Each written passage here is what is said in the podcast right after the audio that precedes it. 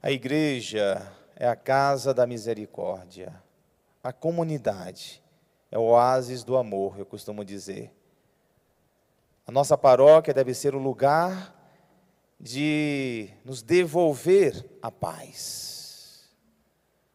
Estar aqui é estar em busca desta paz originária que está em Deus. Então a igreja fundada por Jesus, nós vamos ver no Evangelho, quanto bem faz as pessoas, quanto bem faz a nós. Papa Francisco chama a igreja, a paróquia, de hospital de campanha. Nas guerras, vocês sabem que se monta um hospital de campanha para levar os feridos para se recomporem, para serem tratados. Papa Francisco chama a paróquia como hospital de campanha lugar das pessoas virem para quebradas, porque a gente se quebra na, na vida, muitas vezes, nas emoções, nos sentimentos, e de, saímos daqui inteiros, inteiros, integrados, fortalecidos. Se considerarmos que a paróquia é um hospital de campanha, é um hospital, então a igreja é um hospital, a, a, a paróquia é um hospital, de, de tratar, de cuidar das pessoas. Eu vim, não vim para os sãos, eu vim para os doentes, diz Jesus, para os enfermos. Nós vivemos esses, essa semana uma discussão, abre igreja, fecha igreja. Um juiz abre, outro fecha, e, e nisso tudo tem aqueles que são contra a igreja que aproveita para persegui-la. É isso que aconteceu, é isso que está acontecendo. A igreja é um lugar de cuidar da alma. E se a gente não considerar a alma como essencial na vida, nós vamos desprezar e aí é fecha mesmo. É fecha. Mas se considerarmos que nós somos alma, né, corpo, nós precisamos de um hospital que cuida do corpo e precisamos de um hospital que cuida da alma aqui. Os dois têm igual importância. Eu que escuto as pessoas o dia inteiro, toda semana, percebo como entra alguém diante de um padre, como se apresenta alguém diante de um padre destruída, e você vê ela saindo de cabeça erguida. Isso não tem preço. Não tem preço. É um poder extraordinário que vem dos céus, que vem de Deus, que não se pode medir. Não se pode medir com ciência, com técnica mas a pessoa sente que ela saiu outra da casa de Deus, que ela saiu renovada da casa de Deus. É diferente, claro, de um Rivotril, de um diazepam, de uma tarja preta, mas é, é medicina, é remédio, é cura interior. Então, entrar nesse debate, né, se a igreja é essencial ou não, vai depender do que você entende por essencial. Cuidar da alma é essencial. A alma é que movimenta o corpo. O corpo pode estar abatido, ferido no corpo por alguma enfermidade, mas se a alma está revitalizada, alimentada, é uma outra pessoa. A gente atende doentes também, eu atendo enfermos nos hospitais, sou chamado para os hospitais. E eu percebo quando eu atendo uma pessoa, quando ela está doente na alma e no corpo, é diferente. Quando ela está tratando o corpo, mas a alma está vivaz, é um paciente. Quando a alma está ferida, o corpo padecendo, é outra pessoa. Os médicos, a maioria sabem disso. O estado de ânimo, de espírito de uma pessoa colabora para a sua saúde física para a sua restauração da sua saúde. Como dizer que a igreja não é essencial? Como dizer que este espaço, essa comunidade, não é um lugar que garante equilíbrio, harmonia para a sociedade, para a comunidade?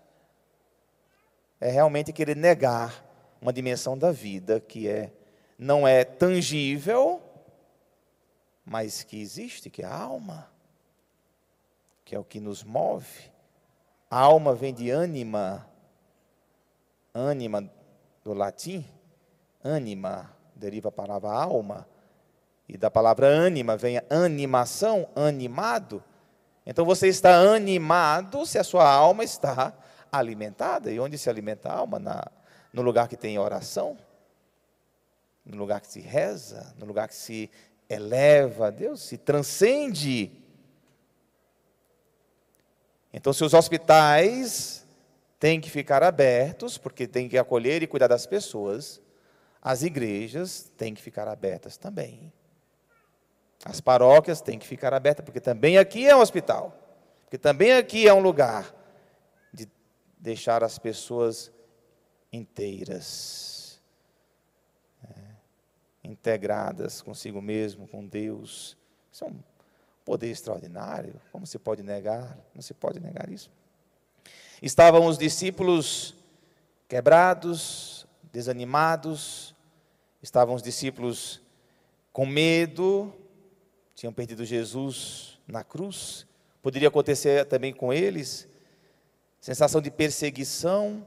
E aqui João, no seu evangelho, ele coloca no início todo o ambiente de medo, pavor. Ele diz: né, ao anoitecer, quando se na Bíblia aparece anoitecer, significa ausência de luz, falta luz. Ao anoitecer do primeiro dia da semana, estando fechadas por medo dos judeus, fechadas, outra palavra, né?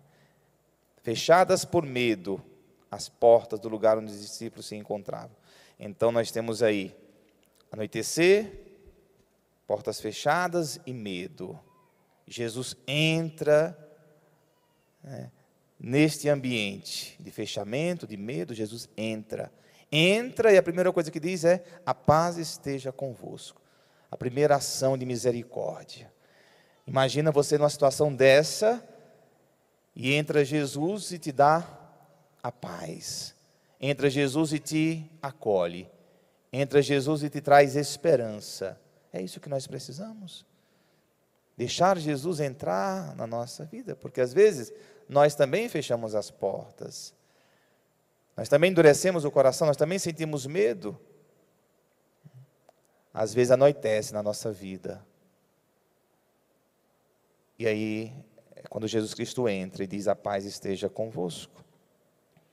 Mostra as mãos e o lado para dizer: o mesmo crucificado que vocês viram morrer na cruz é o mesmo ressuscitado que está aqui. O crucificado está aqui as mãos, as chagas, é o mesmo ressuscitado, é o mesmo. Então, a alegria tomou conta, diz a palavra. Então, os discípulos se alegraram. O fruto da paz é a alegria, porque é a paz interior, e eles sentiram alegria, diz aqui, por verem o Senhor, o mesmo crucificado, é o mesmo ressuscitado. E novamente ele diz: A paz esteja convosco. E diz algo extraordinário aqui versículo 2 do Evangelho de João, capítulo 20. Depois de ter dito isso, soprou sobre eles, soprou. O que significa o sopro? Quando é que na Bíblia aparece o sopro? No Gênesis, quando Deus, diante do homem feito do barro, da argila, sopra, sopra e dá vida e nasce o ser humano do sopro.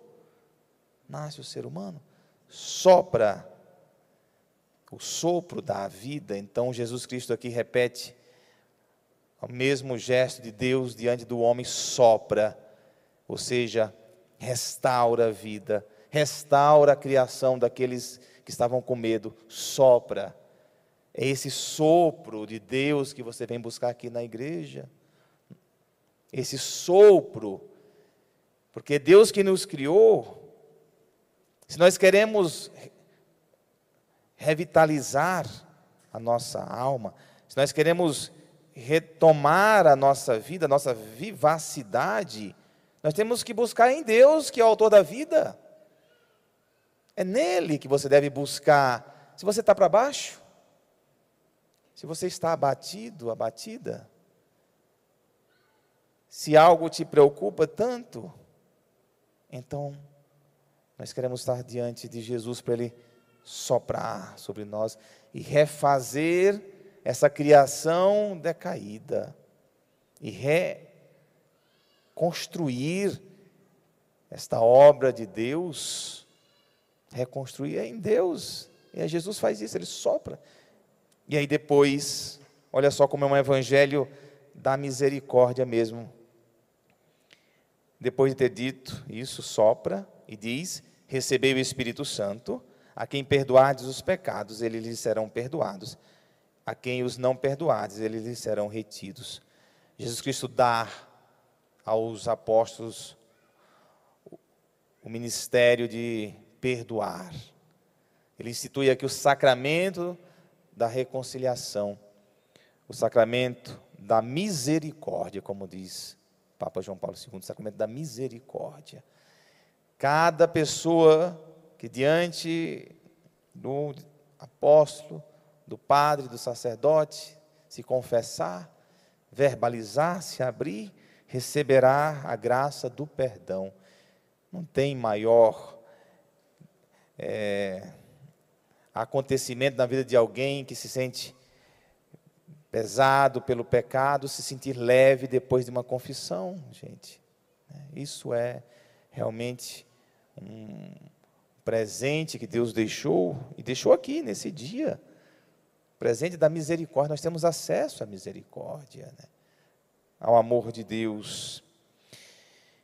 A comunidade então se torna esse lugar de, de estarmos e vivermos a plenitude do Espírito Santo. Mas nesse dia, nesse primeiro da semana, primeiro dia da semana, que é o domingo, isso mostra que os discípulos, os apóstolos, os primeiros cristãos começaram a se reunir no primeiro da semana e não mais no sábado.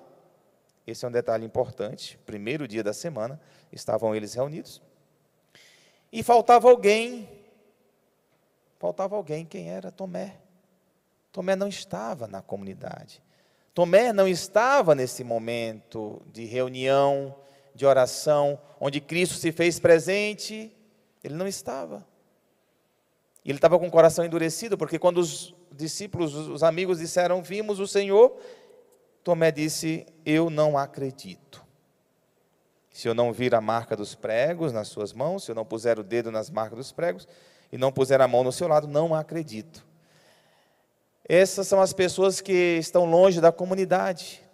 Essas são as pessoas que não vêm no primeiro dia da semana, que não participam da, da Santa Missa e vão se tornando incrédulas, não acreditando. O afastamento da comunidade da Santa Missa vai, vai nos transformando em Tomés aqui neste, né, nessa sua postura.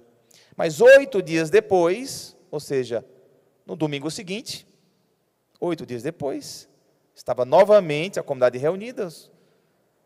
E aí Tomé estava. E ele estando presente, ele fez a experiência de Jesus ressuscitado na sua vida. E aí Jesus, mais uma vez, diz: A paz esteja convosco.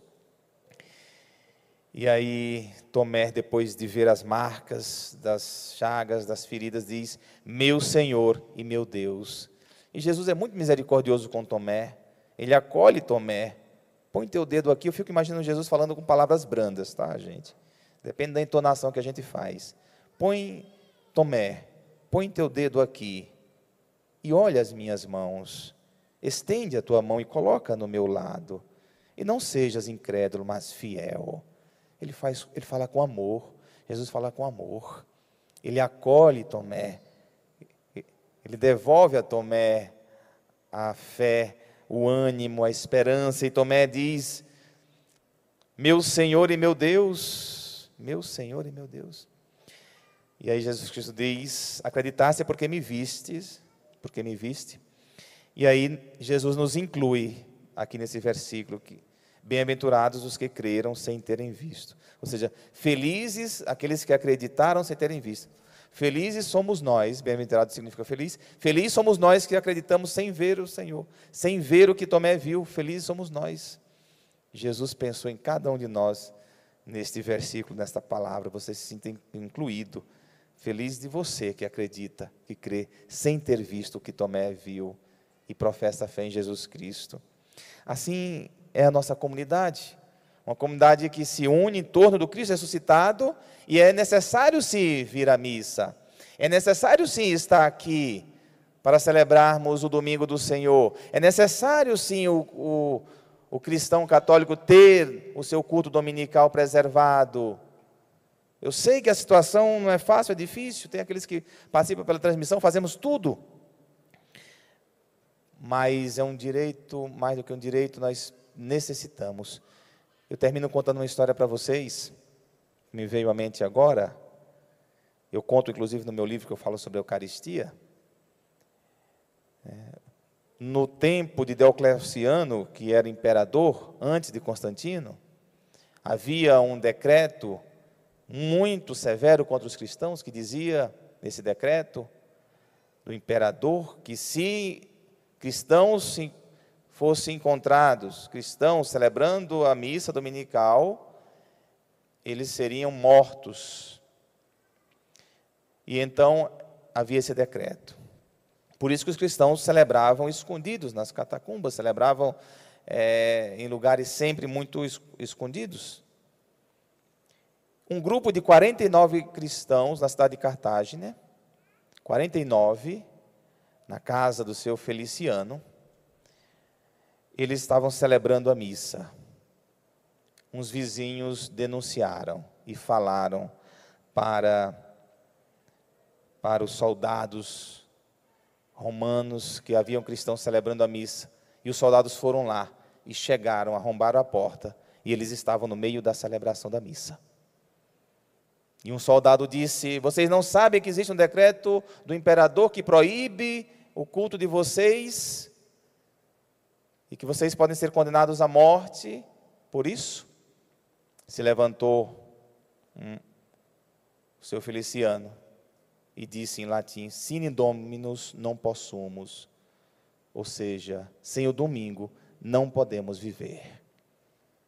Sine Dominus não possumo. Sem o domingo não podemos viver. E naquele dia mataram os 49 cristãos executados. Né? Mas são mártires que deram a vida pela Santa Missa e disseram em alto e bom tom: sem o domingo não podemos viver. Porque eles acreditaram que é na celebração do, do domingo, é na igreja que o Cristo ressuscitado a gente faz a experiência dele. Por isso estamos aqui. Aqui é o oásis do amor, é o oásis da caridade. Sempre tenho essa consciência na minha vida de padre e como pároco desta paróquia, que as pessoas que entrem aqui não saiam do mesmo jeito que entraram. Que as pessoas que vêm se encontrar com o padre, que vêm à Santa Missa, possam sentir um algo de esperança dentro do seu coração. É um hospital de campanha, é um lugar essencial, é um lugar necessário para vivermos a nossa fé e sairmos alimentados para uma nova semana que nos espera cheia de desafios. Louvado seja nosso Senhor Jesus Cristo.